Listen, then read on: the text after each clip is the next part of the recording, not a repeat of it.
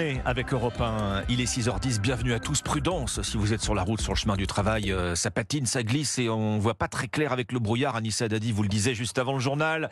C'est l'heure à 6h10 de votre revue de presse décalée. Le pressing autour de cette table. Dimitri Vernet nous a rejoint. Bonjour Dimitri. Bonjour Alexandre, bonjour Ambline, bonjour à tous. De quoi nous parlez-vous dans un instant, Dimitri? L'histoire d'une chanson mystérieuse qui affole le web depuis deux ans. Malgré de nombreuses recherches, les internautes n'arrivent pas à l'identifier. Ombline. L'appareil électroménager le plus dangereux à la maison n'est pas celui auquel vous pensez.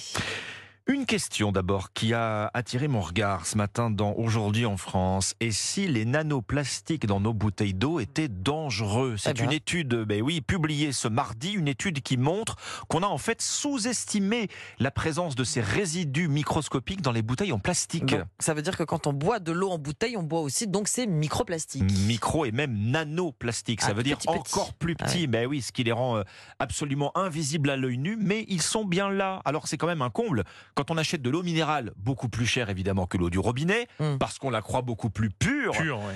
Alors c'est simple, selon cette étude, écoutez bien, une bouteille de plastique contient 100 fois plus de minuscules particules de plastique que ce qu'on croyait jusqu'ici, ça veut dire 240 000 fragments par litre. Mais ils viennent d'où euh, ces, ces fragments, Alexandre Des bouteilles en plastique?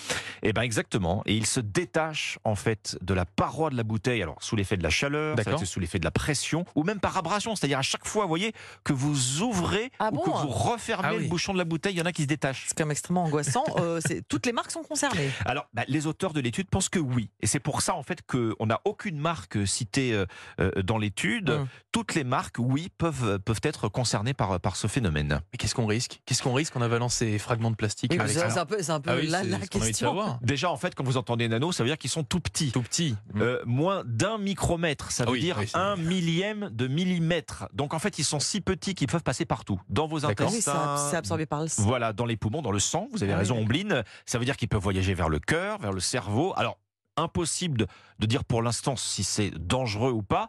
On manque tout simplement de recul pour mesurer recul. les effets à long terme sur la santé.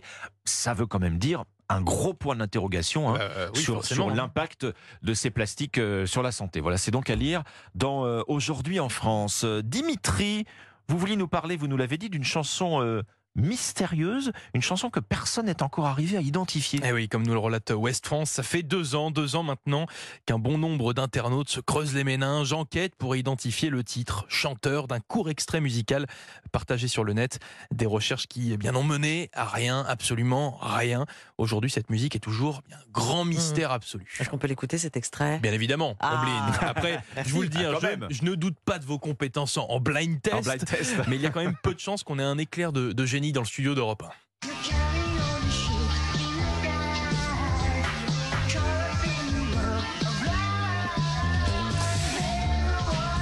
Ça, ça ne vous dit rien 13 années 80. Ouais, j'ai très années l'impression. 80. C'est les années 80, j'allais dire effectivement ça révolutionne, euh, ça ne révolutionne pas la musique, mais ça, Non. ça pourrait être beaucoup de choses en fait. euh. Oui, bon, ça ne vous dit rien, Non, forcément. absolument pas. Voilà, c'est cet extrait hein, de 17 secondes qui est bien la musique mystérieuse d'Internet. Est-ce qu'on Voilà. sait au moins qui a posté cette, ext- enfin, cette, cette chanson en ligne? Oui, et c'est la seule information dont on dispose. Cet extrait, il a été partagé par un internaute espagnol en 2021, Carl92, de son surnom, voilà, c'est précis. Ouais, bon. qui a trouvé voilà cet enregistrement inconnu, dit-il, sur un DVD de sauvegarde.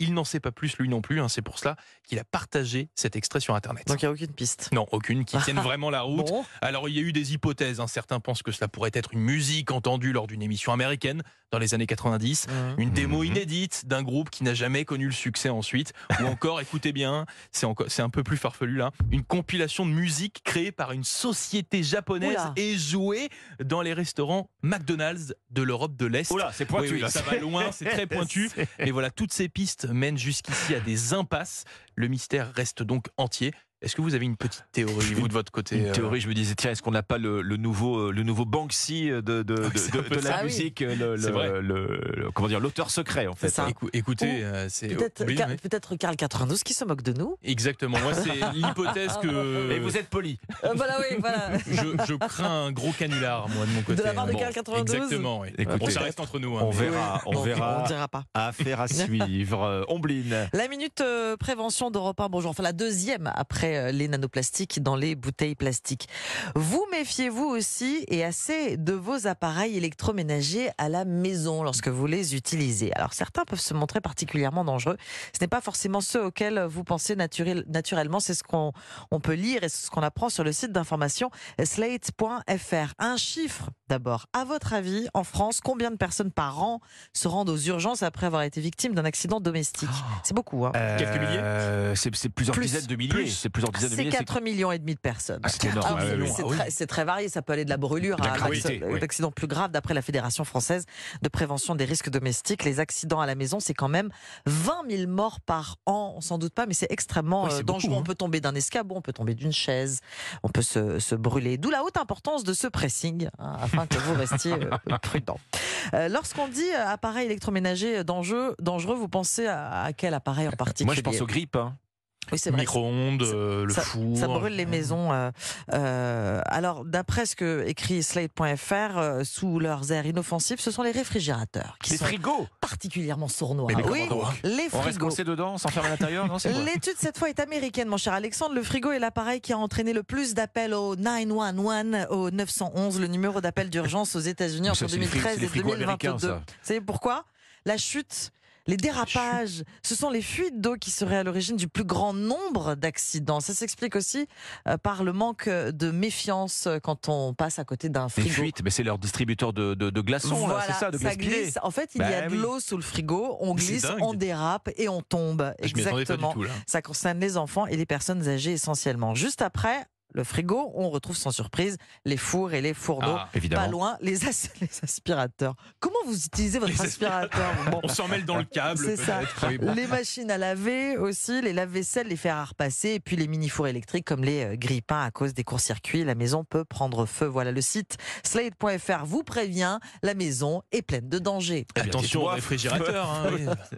Réfrigérateur. un- Quand vous passerez devant votre frigo ce Je matin, vais faire vous- attention. Oui. Un appel à la prudence. Bienvenue, ma chère Omblin, à l'heure du grille-pain en plus. hein. C'est l'heure d'utiliser son grille-pain.